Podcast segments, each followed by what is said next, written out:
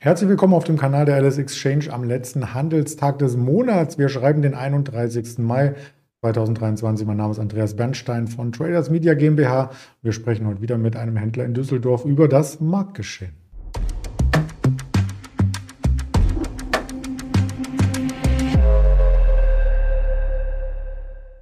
Das wird der Andi sein. Zufällige Namensgebung ist hier nicht erfunden, sondern ja, von den Eltern so geplant gewesen, aber nicht wegen dem Interview, in dem wir übrigens nur über objektive Gegebenheiten sprechen. Das ist keine Handelsempfehlung, keine Anlageberatung. Und da holen wir den Andi gleich hinzu. Guten Morgen nach Düsseldorf. Ich grüße dich. Guten Morgen muss ja schon fast Mahlzeit sagen, so ein bisschen was ist passiert und meistens passiert auch über Mittag nochmal eine Wendung an den letzten Tagen, wie wir gestern gesehen haben. Da schaute der DAX mal kurz über die 16.000, hat aber den Schwenk nicht weiter vollziehen können. Am Ende wieder ein Minus, das zweite Minus am zweiten Handelstag gestern. Und wenn man sich die Marktbreite und internationalen Indizes anschaut, da sieht man, dass doch die Verlierer überwiegen, oder? Ja, genau. Wir scheinen doch irgendwie es nicht stabil über die 16.000er Punkte-Marke hinaus zu schaffen. Heute macht uns äh, der asiatische Markt eher zu schaffen, weswegen der DAX heute um 0,5% schwächer ist zum aktuellen Stand.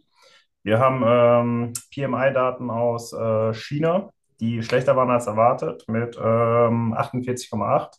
Soll heißen, alles unter 50 äh, stellt halt eher also einen, ähm, ein Schrumpfen der Wirtschaft dar oder dass es nicht so stark wächst etc. Und ähm, ja, das zieht den Markt heute ziemlich stark runter.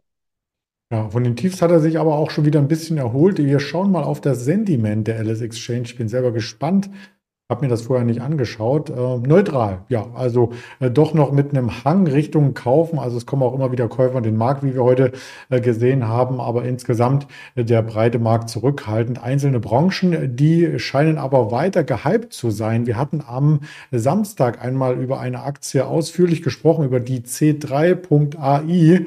Ähm, oder spricht man es anders aus? Da gab es heute zumindest News.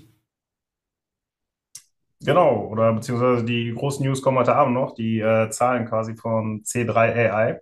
Gestern kam aber allerdings schon die News, dass ähm, mit Amazon RWS zusammengearbeitet wird, was die Aktie gestern um 33 Prozent hat steigen lassen, bei einem äh, wahnsinnig handels, äh, hohen Handelsvolumen in den USA, sowohl natürlich viel stärker mit, ich glaube, um die 5 Milliarden, aber auch an der LSX ein sehr starker Umsatz. Also da kann man schon von, ähm, das ist sehr ungewöhnlich hoch.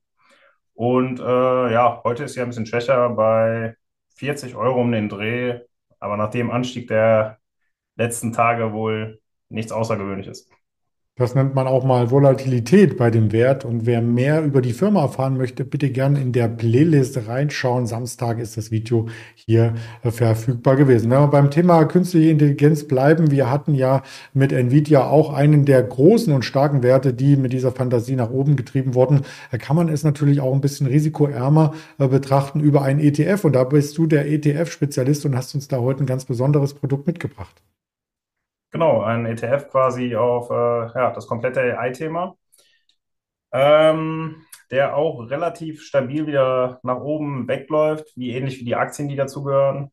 Hier in diesem ETF selber finde ich sehr auffällig, dass ähm, der zu 84 Prozent aus amerikanischen Aktien besteht.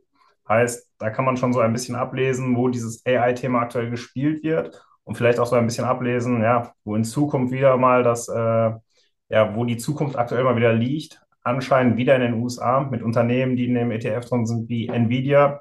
Die letzten Tage das Überthema, glaube ich. Seit gestern ähm, ein Billionenunternehmen. Äh, Euro-Billion natürlich. Ähm, wir haben Meta-Plattforms da drin, wir haben Salesforce, Apple, Amazon, also diese ganzen großen Tech-Unternehmen, die wir äh, sowieso kennen, die auch dieses AI-Thema jetzt spielen. Und ähm, was ich sehr interessant finde, wenn man sich diesen ETF anguckt, der halt dieses AI-Thema spielt, und das mit dem ähm, Nasdaq vergleicht, haben wir eine sehr ähnliche Zusammensetzung und auch ähm, der Chartverlauf ist sehr ähnlich. Also man kann schon sagen, dass der Nasdaq gerade dieses AI-Thema sehr gut wiedergibt. Wobei man hier zur Verteidigung sagen muss, der Nasdaq ist äh, noch ein Stückchen weiter von seinem Allzeithoch entfernt als dieses Produkt. Genau, das ist richtig. Ähm, Klar, wenn wir da so Werte drin haben wie äh, C3 etc., die natürlich im Nasdaq nicht so stark vertreten sind wie in diesem ETF, das kann man jetzt unter den ersten zehn Positionen natürlich nicht sehen, Aber das spült das Ganze natürlich nochmal verstärkt hoch. Deswegen ist er in den letzten sechs Monaten auch besser gelaufen. Auf, äh, aufs Gesamtjahr gesehen äh, läuft der Nasdaq beispielsweise mit diesem ETF sehr ähnlich. Und äh, ja, da muss man selber entscheiden, wie man das äh, Ganze spielen möchte. Ist auf alle Fälle eine Alternative, um nicht in die Einzelwerte, die teilweise ja auch äh, vom Chartverlauf schon als überhitzt gelten, ähm, einzusteigen. Und insgesamt ist das Ganze auch äh, physisch repliziert. Das heißt, da werden auch die Aktien letzten Endes gekauft. Exakt richtig. Also wir haben ja nichts, äh, ich sag mal, geswapptes in Anführungsstrichen, sondern die Aktien werden äh, richtig gekauft, sind richtig hinterlegt in diesem ETF. Ist noch nicht äh, von der Marktkapitalisierung sehr hellbar, ist der ETF noch nicht äh, wirklich groß. Aber ich sag mal, ich merke es im Handel selber, dass ähm, ja, die Käuferseite, sage ich mal, bei diesem ETF sehr, sehr stark vertreten ist. Und äh, wenn das Thema weiter so gespielt wird, ich glaube, wovon wir alle ausgehen, wird äh, hier die Marktkapitalisierung auch nochmal in eine ganz andere Richtung gehen, meiner Meinung nach. Ja, da müssen gar nicht mal so viele einsteigen, sondern da ist die Marktkapitalisierung ja von sich aus schon mit dabei.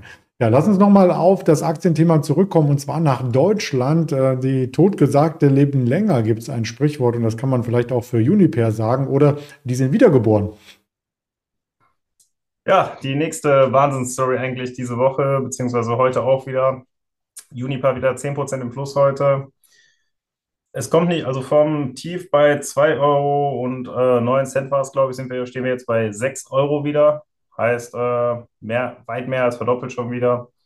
Ja, das Thema ist äh, nichts Neues. Es läuft einfach weiter, weil anscheinend das äh, Hedging-Geschäft bei Uniper sehr gut funktioniert hat, um es mal vorsichtig zu sagen.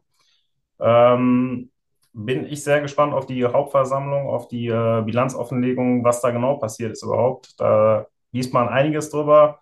Wie oder was da genau passiert ist, ist halt schwer nachzuvollziehen oder wie genau die Zahlen da zu diesen einzelnen Geschäften sind. Würde mich sehr interessieren und äh, wird bald passieren. Und das nächste spannende Thema ist natürlich die, äh, was angesprochen wurde vom Vorstand gestern, die Reprivatisierung.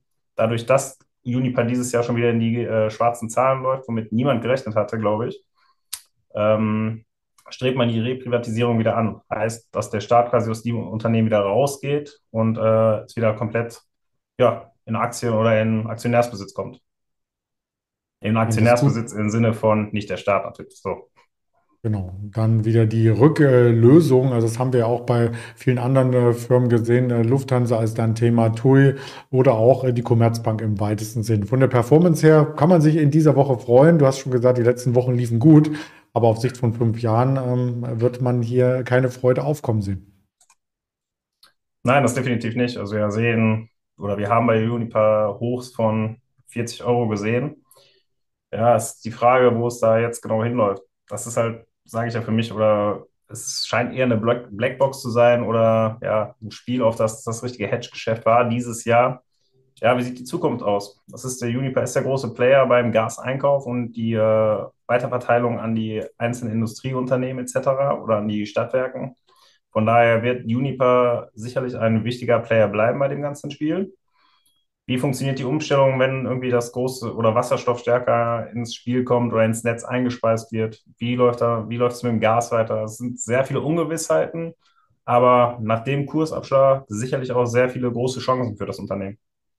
Wir werden es gerne weiter begleiten und in zeitlichen Abständen auch über das Unternehmen berichten. Du hast vorhin die Salesforce genannt, die habe ich hier nochmal mit auf den Schirm, denn auch die bringen Quartalszahlen heute Abend und vielleicht auch eine Okta in dem Bereich künstliche Intelligenz äh, mit ein, zwei äh, Stichworten. Da darf man gespannt sein, wie die Aktien drauf reagieren. Und am Donnerstag haben wir dann noch die Dollar 3, die Macy's und die Broadcom vor Augen an Daten. Heute Nachmittag dürfte es in Deutschland vor allem sehr spannend werden mit den 14 Uhr Verbraucherpreisindizes. Also wie hoch ist die Inflation noch in Deutschland im Vergleich zum selben Monat des Vorjahres? Könnte die FED Zinsanhebung hier vielleicht schon der Inflation so ein bisschen eins auf den Deckel geben, auf Deutsch gesagt. Und am Nachmittag schauen wir schon auf die ersten Arbeitsmarktdaten aus den USA.